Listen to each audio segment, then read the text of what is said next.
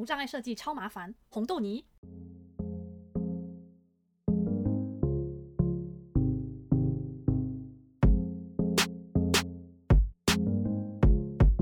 欢迎大家来到新一集的 UX 红豆泥。刚一瞬间忘记自己的节目叫什么名字，我是主持人山姆。那今天呢，就是跟大家聊一下关于无障碍设计 （accessibility） 这个话题。其实，在我们公司啊，accessibility 算是一个蛮热的话题，因为我们有一个非常嗯对。Accessibility 非常有热情的同事，那他包括做一些社内的启发呀，或者是做一些具体的，因为他本来是工程师嘛，那他做一些具体的怎么讲，code 上面的改善也做得非常好。那加上呢，从去年开始，我们团队里面也有一个全盲的工程师跟一个弱势的工程师来帮助我们去改善这一方面的，主要是针对视觉方面，但不限于啦，就是这方面的 accessibility 的改善。所以在整个团队或者是延伸到整个公司上面，都算是一个蛮热门的主题。那当然不只是我们公司，整个日本业界，我我自己的感觉上来说的话，近几年粗暴一点来讲的话，不去强调自己注重 accessibility 的话，就不是一个合格的在线的，就是产品的公司这样 这样的一个感觉。我必须坦诚的说，我自己跟无障碍设计 accessibility 其实并没有那么长的一个历史吧。我也是进了公司之后，才对这个话题有更深入的了解。那我就还是想跟大家分享，就特别想跟大家分享一下的是我自己的一个所谓的失败经验，就是我对于无障碍设计的非常错误的认知。那希望就可以透过这个分享来，就大跟大家来聊一下，那到底什么是真的无障碍设计，或者是广泛一点说，什么叫做 inclusive design，中文应该叫做包容性设计。那我自己的故事是这样的。我今年四月刚进这个公司的时候，我们有一个一群这个时间一起进公司的人会一起培训的这样一件怎么讲日本公司的传统吧。那我们刚好这一批里面有一个女孩子，她是有听觉障碍的，所以我在嗯进公司之前我就大概知道说哦，因为我们之后开会啊或者是研修啊都是用线上的那个视讯软体嘛。那时候人事就跟我们说哦，就到时候我们可能会需要用一些就是中文怎么讲呢？就是那种即时生成字幕的软体。那日文的话叫做文字起こし，就是字的话就写文字生成的那种感觉。那中文的话，我可能就叫它就是即时生成字幕的软体吧，嗯，然后那时候就在我的想象中，那其实应该会是一个挺方便的东西，就可能比如说我们在开会的时候，像我现在这样讲话呀，然后那个字幕就会你知道，就是非常漂亮的，跟电影的字幕一样，这样啪的跑出来。后来我才发现，完全不是这个样子，就是那个软体。嗯，因为它是，我也不确定它是日本公司开发的，还是嗯，就是一个全世界广泛被运用的软体。反正，但是它在日文上面的精度其实已经算蛮高的。大家知道说日文里面有一些平假名啊、片假名啊、汉字，其实这样混在一起的时候，其实我觉得啦，就是在做这种文字生成的时候，应该蛮困难的。就是你有时候你根本就没有办法，你首先得去区分它到底是一个汉字还是一个片假名的单字，然后。我就觉得这个判断，这个机器的判断可能比只有一种系统的语言更难一点吧。对，说远了，那反正就是虽然它已经是生成的算是相对精确的，但是可能一句话里面会有百分之二十趴的地方是那种，你知道就有点像是乱码的感觉。那所以那些乱码的地方怎么办呢？其实就是靠人力，靠人力去修正它。所以，然后我们刚进公司的时候会有很多培训嘛，就包括说部门的介绍呀、公司制度的介绍呀，然后工作方式的介绍，就是每天大概有七八个小时，你都是听讲的一个状态。所以等于说，你听讲的话就得使用那个自动的字幕软体嘛。那在你使用那个字幕软体的时候，又需要有一个人力去修正它，随时的及时去修正它，不然你不去及时修正它的话是没有意义的。因为那个听觉障碍的同事他也是当场在看着那个字幕来学习的嘛，所以你很依靠那个修正的人集中精力去修正那个字幕。所以说，嗯，可能以往。一个研修里面，你可能就搭配一个人士在旁边观摩，或者是我不知道控场就好。但是在我们的这一届的研修当中，可能一场里面就会需要有两三个人士同时在场，可能有一些人是要，那因为就是改字幕其实挺累的，所以可能要轮班啊什么的。那除了这个改字幕的软体，不是改字幕，生成字幕的软体之外呢，有一些比较相对更重要的场合，例如说一些全公司的会议啊什么的。那个时候会请专业的手语的翻译人员来我们的现场翻译，怎么讲？来现场嘛，就是在那个，其实就是参加那个，嗯，虚拟会议室在里面帮我们翻译这样。通常三个小时的会议的话，需要分成上半场跟下半场两个翻译去，然后就是其实手语翻译，我只能说还蛮贵的，因为其实我们都可以看到那个报价嘛。那我讲这些呢，是为什么呢？就是老实说，我必须坦白说，我在一开始的时候，我觉得哇，就是怎么会为了，就我知道这想法很不好，但是怎么会为了一个叫一个。听觉障碍的同事做到这个程度，因为真的是花了人事啊，或者是各个同事们非常大的心血去维持这样一个让他无障碍的环境。我讲我的想法不是一个说哇他不应该进来角度，我单纯就是一个哇真的花了好多精力跟时间的感觉，这样的一个非常无知但是直接的一个想法。那我这个想法是到一个什么时候我发现，诶，这个想法好像不太对，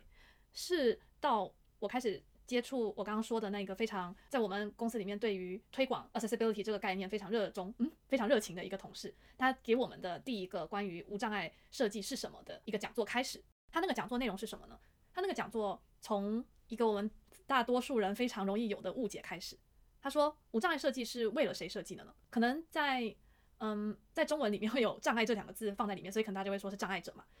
那其实日文虽然它的这个单词就是我日文，它直接就是说 accessibility，就是直接英文字翻过来这样。那它其中间没有讲到特别提到嗯障碍啊或什么，但是在日本人大多数的眼里，accessibility 还是为了障碍者或者是怎么讲老人去设计的，就是有点像是说哦，为了为了帮助他们去，有点像那个你知道无障碍的滑坡这样，就是因为他们没有办法爬楼梯，所以我们给他建了一个无障碍滑坡，就是用一种那有点我自己这样讲不知道对不对，就是有点从上往下看的那一种俯视的角度去帮他们去做什么设计的这样的一种心态。去看无障碍设计这一个领域，但是他就说并不是这样的。其实无障碍设计是可以帮助到很多人的。就拿我刚刚就是举例的一个那个无障碍的斜坡而言的话，大家会注意到说，就是比如说我们出去玩的时候，不是会推行李嘛，或者是推一些重物的时候，我们是会去 走那个斜坡的嘛。就我们不会说，我们一定要去把那个行李箱这样扛着走楼梯，因为那个时候我们会发现说，其实走就是走斜坡会比走楼梯更轻松更方便嘛。其实，在软体上面的无障碍设计也是这样的，就是障碍它并不是一个关于身体机能的形容，它是一个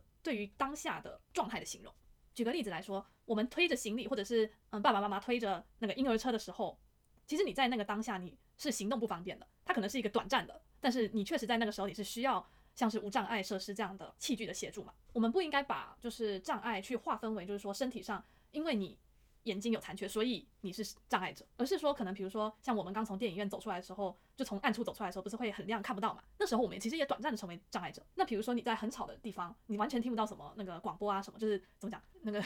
不是 podcast 这种广播，是那种百货公司的那种广播。那那时候怎么办？你要怎么去听到你需要的资讯呢？其实，在那个当下，你也会成为短暂的听觉障碍者。在听到了这样的一种定义之后，就蛮多，我就突然意识到，你知道吗？就是真的是突然意识到说，其实。我刚讲的那个为了我的听觉障碍者的同事做的那个，为他做的那个字幕的功能，其实我自己超级常去看的。为什么呢？因为我是外国人嘛，我在公司里面其实其实听那些日文的讲座呀，或者是讲课，因为还蛮常用到一些专业的用语啊什么的，或者是我也不知道，反正就是日文可能太烂了，然后就听不懂，所以我就会去看那个字幕。其实听看字幕会比听容易非常非常的多，所以看那个字幕能够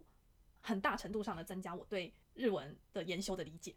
但我一直是无意识的去使用，我有一种是说，反正都有了，都有了，那我也就是顺便用一用的这样的一种感觉的去用它，所以我就觉得，哇，我就是一直无意识以来就是使用着无障碍的工具，却因为我自己对障碍这个名词的定义，就我自己被局限住了，然后并没有发现，其实我在作为一个外国人，在这个全日文的环境里面，也算是某种程度上的障碍者，这、是我对我来说一个非常震惊的体验。那其实我其他的日本同事。也分享他们在使用这个字幕软体上面的情境，例如说，很多人可能说网络不稳啊，或者是晃神，但是单纯晃神之类的，就没有听到刚刚讲者说了什么。这时候他们就会去翻看那个字幕软体，因为那个字幕软体就会记录说，哦，刚刚就是一连串，有点像是怎么讲，LINE 的对话记录的那种感觉，就可以很清楚的看到说刚刚说了些什么之类的。所以在很多程度上，他们也是受益于这个嗯字幕软体。所以这里就带到了无障碍设计的一个非常重要的核心，就是它可能确实是为了。帮助呃障碍者去达成一些事情而设计的一些去做的一些设计，但是在最终的情况下，却帮助到了比想象中更多的人、更广泛的人群。大家仔细想一下，其实很多设计都是像这样的，从为了障碍者的设计而推广到一个更宽广的人群，就其实大家都可以受益于它。例如说，在机场的那种显示荧幕啊，它可能原本是为了听障者，但是其实一般人在机场那么吵的环境下。不可能说总会一直专心的听到广播说哦什么飞机要怎么了嘛？那如果有一个这样的荧幕去显示的话，那不管是什么人在什么时间，你都可以很轻易的看到资讯嘛。那或者是说像这种实时字幕的功能，它可能会是为了听障者而去设计的一个功能。但是我们也知道，现在 YouTube 影片啊，或者是 Podcast 也好，其实很多不是听觉障碍的人也比较习惯看字幕去吸收资讯嘛，去吸收情报嘛。